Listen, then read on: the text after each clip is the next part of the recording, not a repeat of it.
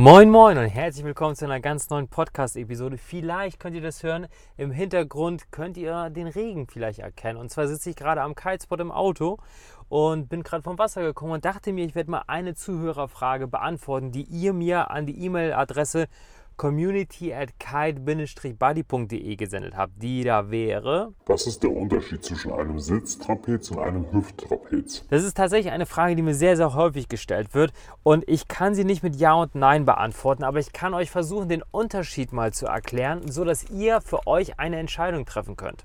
Grundsätzlich, worum geht es bei einem Trapez? Könnt ihr den Regen hören?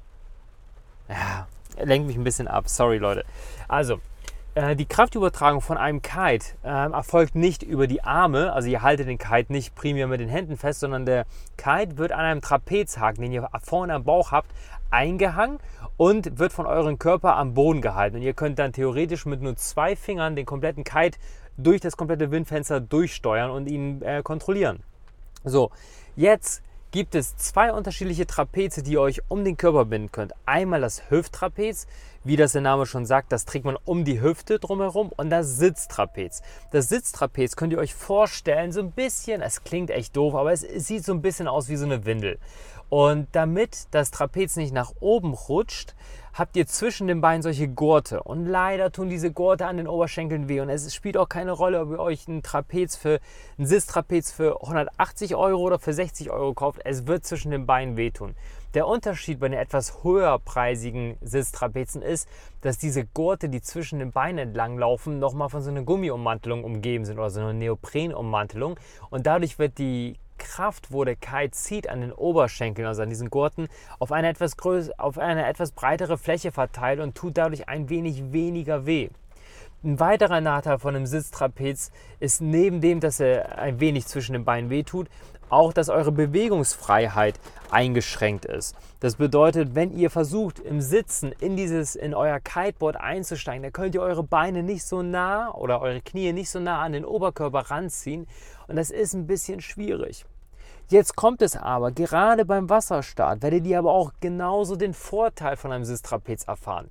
Der da ist, dass der Trapezhaken deutlich tiefer äh, unter dem Bauchnabel angebracht ist. Und wenn ihr den Kite startet, dann lenkt ihr den Kite aus, der, ähm, aus dem Zenit, also von 12 Uhr gerade über euch, nach unten in die Powerzone.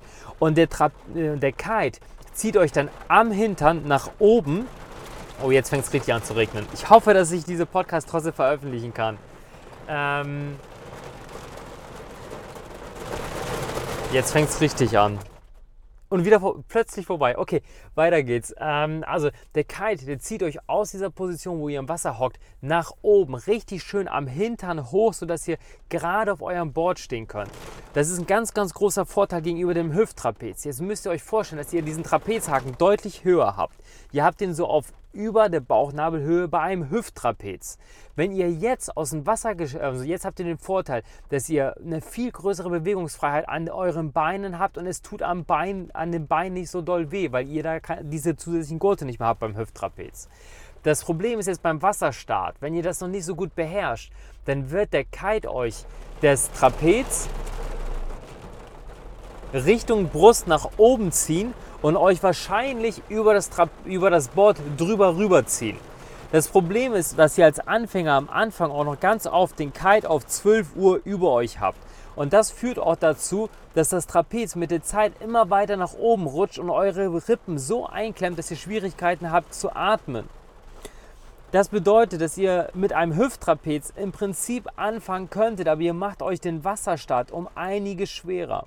Jetzt stellt sich die Frage, wenn ihr mit einem Sitztrapez anfangt, wann könnt ihr auf ein Hüfttrapez wechseln? Und tatsächlich ist für mich die Faustformel, sobald du Höhe laufen kannst, das bedeutet, sobald du äh, auf dem Wasser in alle Richtungen mit dem Board fahren kannst, auch gegen den Wind nach hinten weg. Also das nennt sich beim Segeln am Windkurs. Also du fährst gegen den Wind zurück äh, wenn du das beherrschst, würde ich dir empfehlen, auf ein Hüfttrapez zu wechseln, weil dann kannst du noch viel besser Höhe laufen und du hast auch eine bessere Körperhaltung in einem Hüfttrapez. Ab diesem Punkt aber erst. Zurück zum Sitztrapez. Im Sitztrapez, wenn du schon Höhe laufen kannst und du hin und her fährst, dann wird der Kite dich am Hintern, weil es ja ein Sitztrapez ist, festhalten. Das heißt, der obere Rücken oder der, der, der mittlere Teil des Rückens hängt in der Luft. Das sorgt dafür, dass du eine gebückte Körperhaltung im, im Trapez hast. Und das sieht nicht nur gut aus, sondern es ist auch ziemlich anstrengend und trainiert die Bauchmuskulatur. Beim Hüfttrapez habt ihr den Vorteil, das werdet ihr auch sehr schnell bemerken, wenn ihr andere Leute mit einem Hüfttrapez beobachtet. Die können richtig schön gestreckt gerade sich mit dem Rücken in dieses Hüfttrapez reinlehnen und haben eine ganz schöne Körperhaltung und viel mehr Bewegungsfreiheit. Jetzt kommen wir dazu, welche Erfahrungen ich gesammelt habe. Ich, und das ist auch eine der Motivationen, warum ich diesen Podcast tatsächlich mache, ich habe am Anfang alles falsch gemacht bei meiner ersten Kite-Ausrüstung. Bei meiner ersten Kite-Ausrüstung habe ich gedacht, ich bin sportlich. Ich war damals, weiß ich nicht, 27, glaube ich. Und habe gedacht, ich lerne das mit Kitesurfen ganz schnell. Ich spare mir das Geld für einen Sitztrapez und fange direkt mit einem Hüfttrapez an. Die Quittung dafür habe ich bekommen. Ich äh, hatte ganz oft den Kite auf 12 Uhr, stand im Wasser, musste warten, bis ich überhaupt ins Board reinkomme und das Trapez ist immer weiter nach oben gewandert, sodass meine Rippen immer weiter eingeklemmt wurden. Und das führte dazu, dass ich, nachdem ich ein Wochenende im Wasser verbracht habe, solche Rippenschmerzen hatte, dass ich am Sonntag auf dem Wasser war und am Donnerstag hatte ich noch richtige Rippenschmerzen, dass ich nicht tief einatmen konnte. Und dann habe ich gesagt, okay, nochmal Rolle rückwärts, ich muss mir jetzt doch nochmal ja, äh, ja, ein Sitztrapez kaufen, habe mir ein gebrauchtes Trapez für 70 Euro gekauft. Neue Trapeze bekommt ihr für 100 Euro. Ich musste das Geld sparen, weil ich es nicht hatte und habe mir ein gebrauchtes Trapez dann gekauft.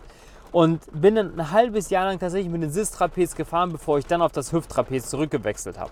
Für welchen Weg du dich entscheidest, bleibt dir natürlich vollkommen frei. Ich kann dir einfach nur aus Erfahrung sagen, es lohnt sich, einen Schritt zurückzugehen, sich erstmal ein Sitztrapez zu kaufen und dann, wenn man es kann, oh jetzt fängt es wieder an zu regnen, erst dann tatsächlich auf ein Hüfttrapez zu wechseln. Ich hoffe, dir mit dieser kleinen kurzen Regen-Podcast-Episode ein wenig weitergeholfen zu haben. Falls du weitere Fragen hast, sende eine Mail an community at kite-buddy.de. Ich freue mich auf dich. Mach's gut.